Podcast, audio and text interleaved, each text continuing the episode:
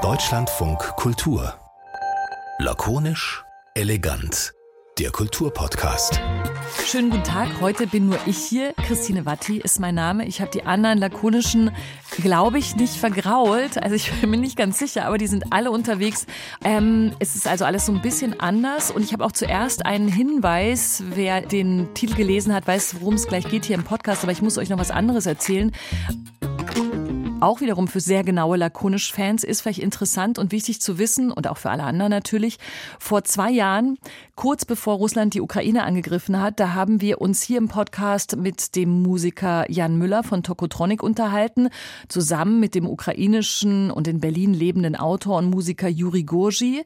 Und dann kam es zum Kriegsausbruch. Kaum zwei Wochen danach war dieser Krieg nach diesem ersten Gespräch oder begann dieser Krieg. Dann haben wir die beiden sofort wieder eingeladen. Gestern um acht äh, ist es mit einer Explosion mitten, also auf dem größten Platz Europas Explosion gegeben, ungefähr um 8 Uhr früh. Ich habe sofort davon mitbekommen. Ja, meine Situation lässt sich natürlich überhaupt nicht vergleichen mit der von, von Juri. Ich bin trotzdem sehr, sehr bestürzt.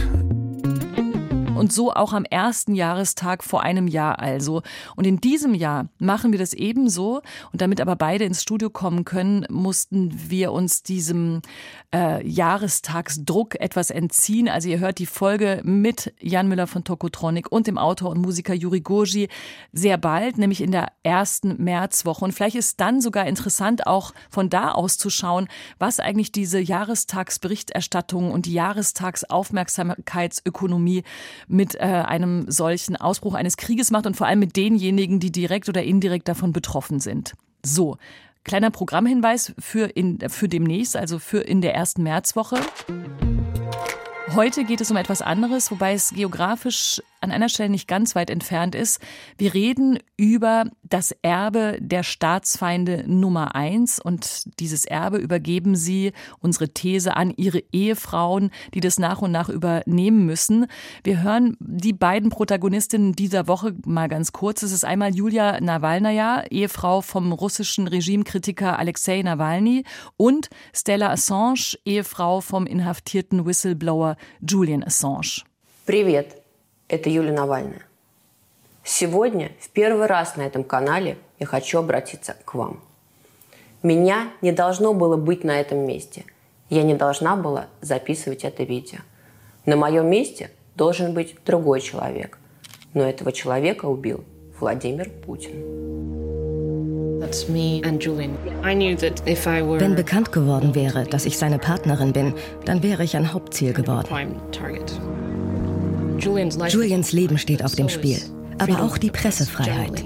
So, die Stella Assange war schon übersetzt, wie ihr gehört habt. Das ist ein O-Ton entnommen aus einer ARD-Dokumentation über WikiLeaks.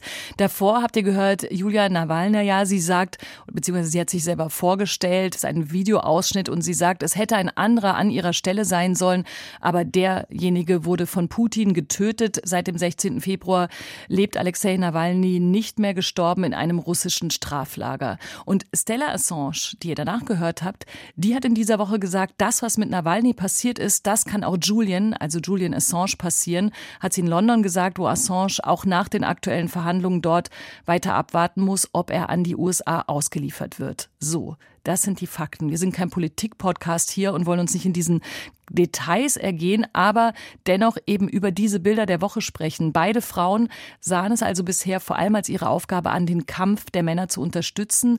Eine übernimmt, nämlich Julia Nawalnaja, nach dem Tod des Mannes seine Präsenz und Stella Assange, die ihre Beziehung zu Julian Assange lange geheim gehalten hatte, die fällt natürlich immer mehr in den Blick der Öffentlichkeit und davor schon lange in den Blick oder den Fokus von Geheimdiensten und der Polizei. Werden diese Frauen jetzt selbst zu Heldinnen und was ist ihr Antrieb und kann man sagen, das ist am Ende einfach eine ganz klassische weibliche Heldinnenrolle. Erstmal unterstützt man den Mann und später gerät man dann eben selber mit all seiner Kraft in den Fokus der Öffentlichkeit und übernimmt diese Aufgaben. Darüber möchte ich sprechen mit Heike Specht. Erstmal herzlich willkommen. Schön, dass Sie heute mein Gast sind in meinem etwas übersichtlichen, in meiner übersichtlichen Besetzung der heutigen Ausgabe von Lakonisch Elegant. Schön, dass Sie da sind. Ja, ich freue mich sehr. Heike Specht hat Geschichte und Literaturwissenschaft studiert, ist Autorin und hat Bücher geschrieben, wie zum Beispiel Deutschlands First Ladies, ihre Seite der Geschichte oder auch die ersten ihrer Art. Ohne Frauen fehlt die Hälfte, wo sie sich auch mit dem Blick auf verschiedene Politikerinnen äh, beschäftigt hat. Und wir können natürlich jetzt Heike Specht sagen, ähm, diese beiden Frauen, die ich gerade präsentiert habe, die sind natürlich am Ende in ihren Lebenssituationen in ganz anderen äh, Umständen im Moment und, ihrer, in, und in ihrer Rolle sowieso. Zum Beispiel dieses Zitat von Stella Assange, dass äh, man Nawalny mit ähm, Julian Assange vergleichen könne, das hat auch für einige Kritik gesorgt. Aber was würden Sie sagen, was eint denn diese beiden Frauen, Julia Nawalna und eben auch Stella Assange? Ja, also das wäre mir auch schon nochmal wichtig festzuhalten, dass das schon zwei sehr unterschiedliche Fälle sind, trotz mhm. all, allem. Ähm, das ist klar, dass Stella Assange äh, das jetzt natürlich nutzt, auch ähm, äh, für, für ihre Öffentlichkeitsarbeit, ähm, dass man Aufmerksamkeit bekommt und dass man auch auf die Brisanz äh, und auf den, auf den schlechten Gesundheitszustand natürlich ihres Mannes hinweist. Das ist alles nachvollziehbar. Aber es sind natürlich trotzdem zwei gänzlich ähm, unterschiedliche Fälle, finde ich. Also das eine ist ein Oppositionspolitiker, der äh, aus dem Weg geschafft wurde. Ähm, und das andere ist ein, ein Whistleblower, der trotzdem in, in England vor Gericht steht, in einem Rechtsstaat. Ähm, mhm. Das würde ich trotzdem schon nochmal unterscheiden wollen. Das wäre mir wichtig. Ähm, klar, also diese zwei Frauen, ähm, auch, auch da finde ich ehrlich gesagt auf den ersten Blick ähm, ab gesehen von der, von dem, was Sie schon ansprachen, dass Sie möglicherweise jetzt da in diese Heldinnen-Fußstapfen äh, treten oder Helden-Fußstapfen und Sie zu Heldinnen-Fußstapfen machen, ähm, was natürlich passieren kann finde ich trotzdem ähm, eher Unterschiede. Ähm, Julia Nawalnaja ist ähm, schon lange mit einem Politiker verheiratet, ähm, und ist selber äh, ein Political Spouse. Also das, äh, ich habe mich ja intensiv, haben Sie ja schon angedeutet, mit, mit First Ladies beschäftigt. Da gibt es unterschiedliche Kategorien, da gibt es politischere und weniger politische.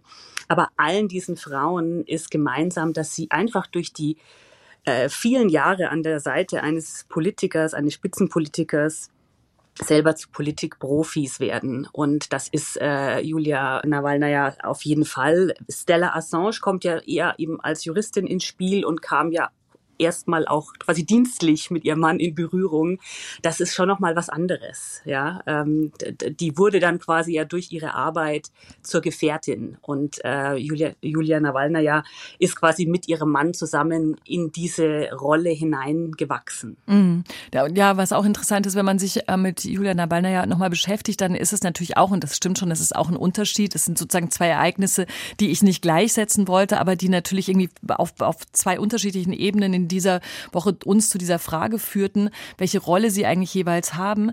Aber bei, äh, genau, bei Julia Nawalna ja finde ich interessant, dass da dieser sogenannte Heldenmythos um sie rum natürlich auch schon länger mal immer wieder äh, als Frage sozusagen diskutiert wird. Es gibt irgendwie ein Interview in der Harper's Bazaar von vor einigen Jahren, wo sie zu dem Thema Angst befragt wird. Also ob sie denn eigentlich Angst hat, also ob sie sozusagen, wie sie damit klarkommt, dass sie mit einem Mann damals le lebte, er noch äh, zusammen ist, der sich freiwillig in diese, immer in diese Gefahr wieder begibt und sie sich natürlich damit indirekt auch. Und äh, da wurde viel philosophiert über, ähm, dass eigentlich das Mutigste ist, wenn man seine Angst auch offen zugibt, dass man genau dann das Gegenteil ist von einem Feigling, wenn man sich das alles bewusst macht.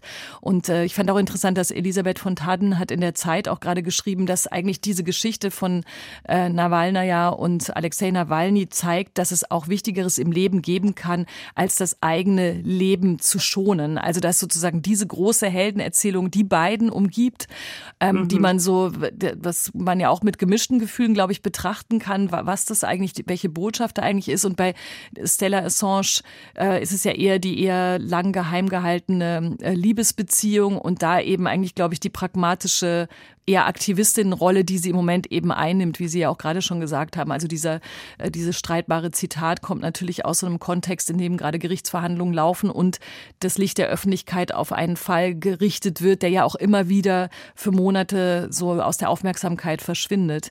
Also einmal die klare auch schon sich selbst inszeniert habende Heldinnenfigur an vielen Stellen und auf der anderen Seite eigentlich eher so die die, die die Kämpferin für eine gerechtere Welt, wie es eigentlich natürlich auch äh, Julian Assange vorgab, zumindest sein zu wollen. Ne? Sie übernehmen beide an beiden Stellen ja dann doch auch immer das, was die männliche Rolle vorgibt. Ja, also wir, wir kennen das ja aus äh, in der Geschichte vielfach, also, also vielfach, doch es gibt schon einige, einige Beispiele. Ich meine, Winnie Mandela ist natürlich eine Frau, die sich da ähm, aufdrängt geradezu, mhm. wo ja auch der Mann eben über, über Jahrzehnte quasi inhaftiert war und ähm, sie dann äh, sein, seine Fackel quasi getragen hat. Ähm, das ist, äh, ist bei den politischen Frauen, also bei, bei Julia Nawalnaja, das hat mich auch ein bisschen, ähm, wie soll ich sagen, äh, amüsiert ist in dem Kontext so bescheuert ausgedrückt, aber es hat mich fast ein bisschen amüsiert oder gerührt, wie naiv äh, viele Kommentatoren das beschrieben haben, dass sie, äh, dass sie jetzt da in München ähm, so gefasst und, und vorbereitet ja. war. Mhm. Ähm, das, äh, also das, das ist so ein romantisches Ehefrauenbild. Das ist so weltfremd. Diese Frau lebte an der Seite eines Mannes, der, wie Sie sagten, richtig genau Staatsfeind Nummer eins war, der vergiftet worden ist, der fast gestorben wäre. Also das kann man sich ja nicht vorstellen, wie die sitzen daheim in einer Reihenhaussiedlung in Köln irgendwo. Das ist eine andere Situation, mhm. ja. Und die Frau war natürlich vorbereitet, dass alles Mögliche passieren kann.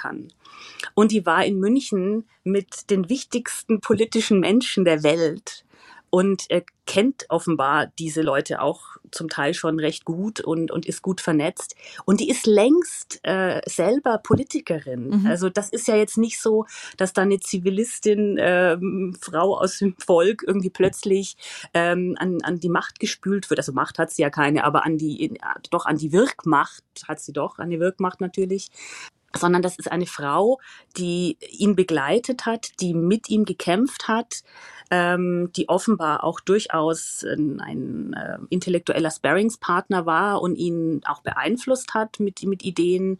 Ähm, das bleibt ja auch nicht aus ähm, und die jetzt genau bestimmt ein Playbook hatte, was passiert, wenn ihr Mann stirbt oder wenn ihr Mann nie wieder zurückkommt. Ich bin mir sicher, dass die das miteinander vorher auch äh, besprochen haben und überlegt haben.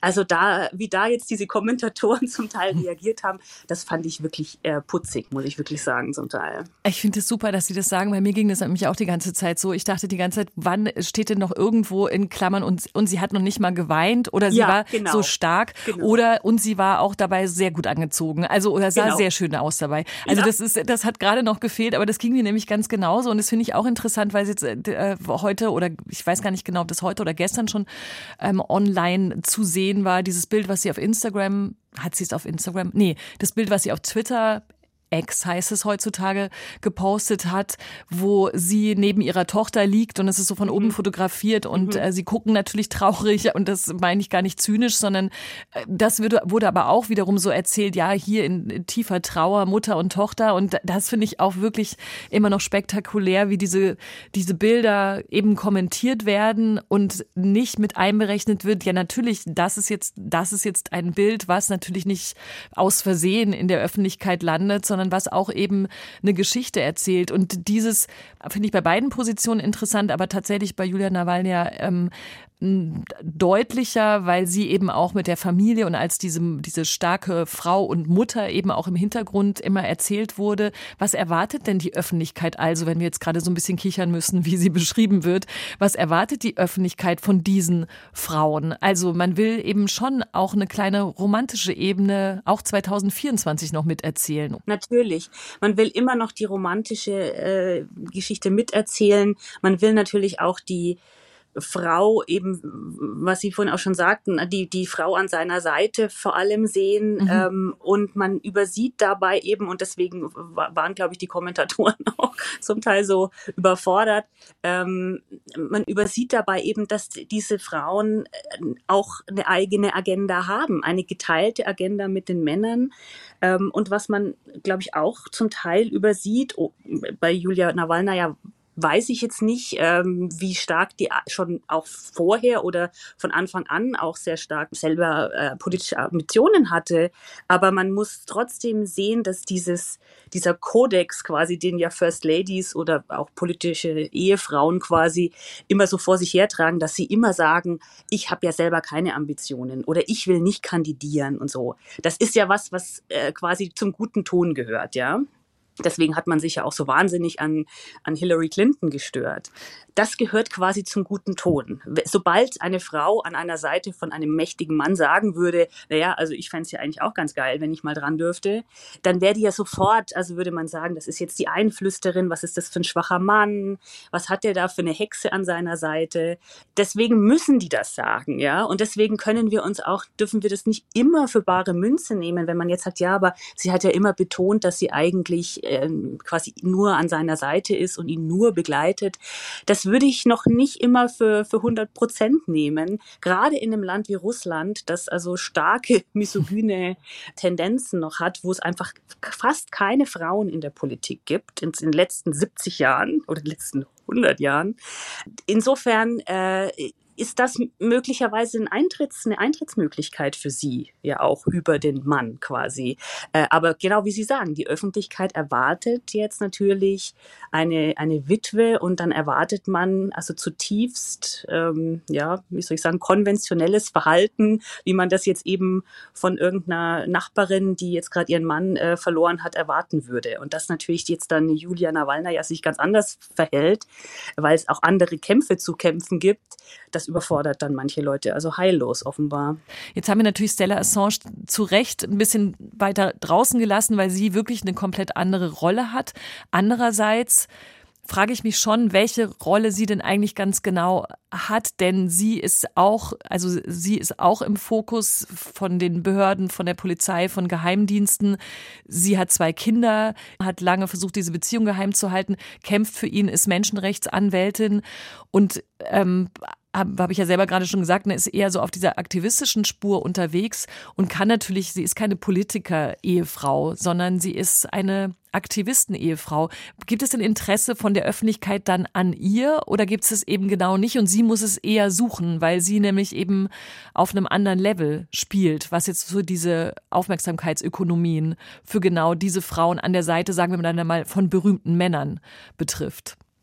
Also ich denke, für Julian Assange ist es natürlich äh, nützlich, das klingt jetzt auch schon wieder sehr zynisch, ich meine das ganz praktisch, dass, äh, dass, seine, dass das seine Frau ist, dass seine Anwältin seine Frau mhm. ist ähm, und dass quasi die tonangebende Kampfführerin äh, für ihn, der ja er ja nun mal ähm, vor Gericht steht äh, und inhaftiert ist, seine Ehefrau ist, weil das natürlich, also wenn Sie sich jetzt mal vorstellen, das wäre jetzt ein Rechtsanwalt, ein Mann, äh, der ihn vert vertritt oder ihn vertreten hat, das würde die Leute deutlich weniger interessieren als seine eigene Ehefrau, mit der er auch noch zwei Kinder hat.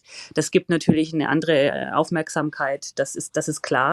Insofern ist das, ähm, äh, spielt das schon eine wichtige Rolle, glaube ich. Ich glaube, Stella Assange ist deswegen ähm, also jetzt zumindest für mich als Beobachterin weniger ähm, spannend als Figur, weil sie, ähm, weil ja nicht zur Debatte steht, einfach weil, was ich anfangs schon sagte, Julian Assange ein ganz anderer Fall ist. Das ist halt ein Journalist ähm, und das ist trotzdem ein wichtiges Thema und ein wichtiger Kampf, aber es ist eben nicht ein potenzieller Gegenkandidat zum mächtigen Präsidenten äh, von Russland. Mhm. Und das macht natürlich eine, eine, eine hat, machte einen Alexei Nawalny und macht jetzt eine Julia Nawalnaja oder macht eben auch äh, eine Svetlana Tsikhanouskaya äh, in, in Belarus zu ganz einer anderen, einem anderen Kaliber, ja, ähm, oder eine Winnie Mandela, weil das waren eben potenzielle ähm, gegen, Gegenkandidatinnen, Kandidaten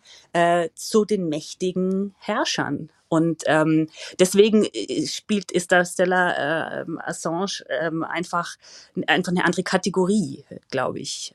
Ja, das stimmt. Das fällt mir natürlich jetzt auch nochmal deutlicher auf, wenn wir darüber reden. Ich habe mich gefragt trotzdem, was das auch, also da, das, ich will nicht in den privaten Lebenserwartungen dieser beiden Frauen, die wir jetzt eben in diesem Podcast besprechen, drin rumstöbern, weil das stünde uns gar nicht zu. Aber wie schwer mag es denn seine eigenständige weibliche Position sozusagen zu entwickeln an der Seite von jeweils ähm, solchen ähm, zumindest hm, also jetzt habe ich sie als Staatsfeinde kurz mal zusammengebracht, aber mhm. jedenfalls auf, auf jeden Fall für sehr viel Aufmerksamkeit und auch ja wirklich weitreichende Konsequenzen hervorbringenden Männern, ne, die also auf jeden Fall Systeme in Frage stellen. So ist es vielleicht am ehesten vereinbar, was die beiden gemacht haben.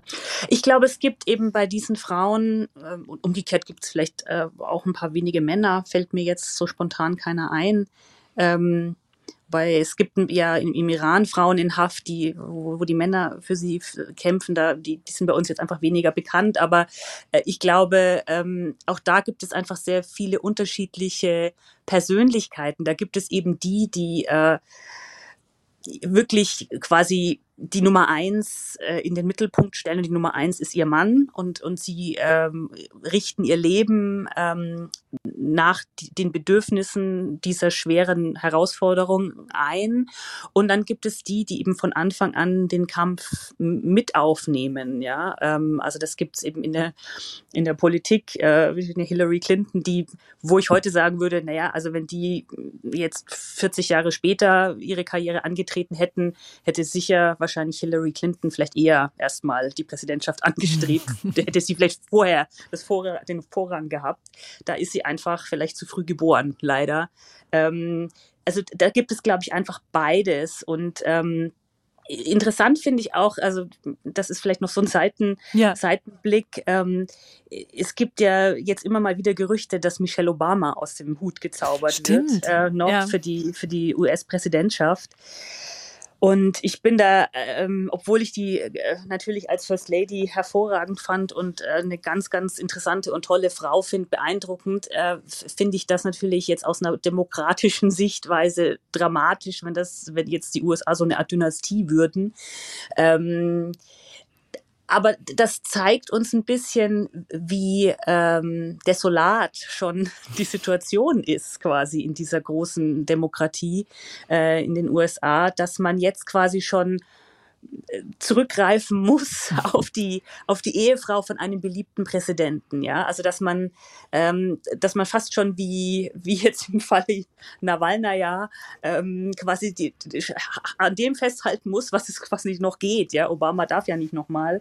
Ähm, das finde ich fand ich noch so interessant und die hat ja auch immer sehr stark betont, dass sie eigentlich äh, mit Politik nicht viel anfangen kann und dass sie auch diesen ganzen Washingtoner Betrieb eigentlich nicht mag und ähm, ich glaube auch nicht, dass sie das machen wird, aber ähm, allein, dass wir darüber diskutieren und dass es so eine, äh, so eine Sehnsucht gibt ähm, danach, ist, ist finde ich, schon ein, äh, ein, mieses Zeichen in, in, in, einer, in einer ho hoffentlich noch funktionierenden Demokratie. Ja, ja das, das kann ich verstehen als, als große Analyse, wenn man da drauf schaut, wenn man aber nur auf diese ähm, Ehen und Beziehungen blickt, dann kann ich mir natürlich vorstellen, oder ich versuche mir vorzustellen, wie sich das anfühlen mag, wenn man diese äh, sogenannte Frau an der Seite eines sogenannten bedeutsamen Mannes war, den man garantiert, für den man bestimmt nicht nur diejenige war, die sich gut um die Kinder gekümmert hat, sondern vielleicht mhm. auch irgendwie anders Einfluss genommen hat, auch auf Entscheidungen etc. Und in dem Moment, wo, wo man, wo selber, zu, wo man selber zur Sprache kommen würde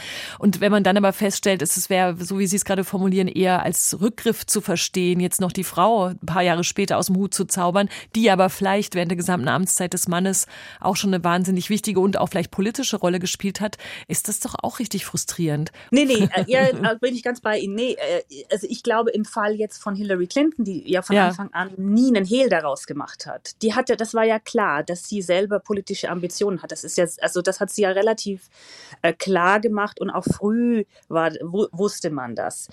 Das finde ich, ähm, finde ich trotzdem natürlich jetzt für, für, für ein Land nicht ideal, ja, äh, dass, dass da jetzt quasi zuerst der Ehemann und dann die Ehefrau. Aber das ist, äh, das ist halt nun mal so und das bleibt ja oft nicht aus. Also ich meine, Doris Schröder-Köpf äh, ist jetzt auch im Landtag ähm, in, in Niedersachsen. Also dass, dass, dass zwei Leute sich finden, die beide politisch brennen und dass es oft halt in unserer immer noch patriarchalen Gesellschaft so ist, dass der Mann zuerst äh, darf ähm, das das finde ich total in Ordnung. Ich finde jetzt, für mich war es jetzt eher als, als Zeichen für den Zustand des Landes quasi und die Verzweiflung, die da offen, offensichtlich äh, herrscht, dass man denkt, okay, um jetzt Trump zu verhindern, ist also jedes Mittel recht und dann mhm. über, überreden wir jetzt die Michelle, obwohl die eigentlich nicht will und immer gesagt hat, sie möchte nicht. Aber einfach nur, damit wir den Trump verhindern, ähm, ist mir natürlich auch noch lieber als Trump. Ist, verstehen Sie mich nicht ja, falsch. Ja. Es ist mehr, es ist mehr dieses, ähm, dass man jetzt quasi als Rettungsanker noch, noch die Frau, die quasi noch den, den, die Abstrahlung des Glanzes ihres Mannes hat äh, und natürlich eine jede Menge eigenen Glanz. Ähm, aber jetzt eben nicht besonders viel politische Expertise wirklich als handelnde Politikerin. Ähm, das finde ich eher bedenklich dann, ja. Also da, da, da, da würde ich mich, ähm, würde, würde ich kurz zucken müssen.